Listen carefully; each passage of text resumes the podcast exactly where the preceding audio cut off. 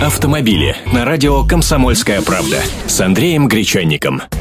Здравствуйте! Интересный факт. Пока плавно снижаются продажи новых автомобилей в автосалонах, вторичный рынок растет. По статистике Авито Авто за 12 месяцев на их сайте было продано почти полтора миллиона подержанных автомобилей, что на 21% больше, чем в 2012 году.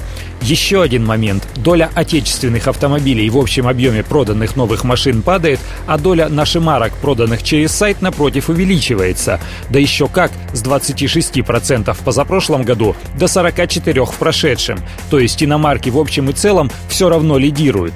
И среди них тоже можно выделить своих победителей – Первое место с приличным отрывом заняли японские бренды – более 16%. Немцы заняли второе место, корейцы замыкают первую тройку. Далее следуют американские и французские марки, а британцы и итальянцы получили чуть менее 1% от годовых продаж на сайте.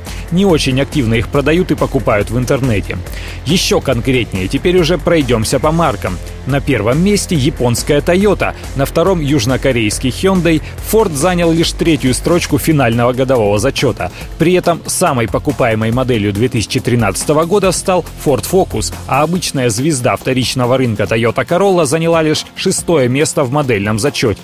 С отечественными машинами все просто. ВАЗовские автомобили там держат первенство. Самыми популярными моделями стали «Лада 2114», это пятидверная «Самара», которую в прошлом году сняли с производства, а также «Десятка», «Семерка», «Приора» и «Девятка». 9% вторичного рынка продолжает занимать газ. Самой продаваемой моделью стала «Волга-3110». Автомобили с Андреем Гречанником.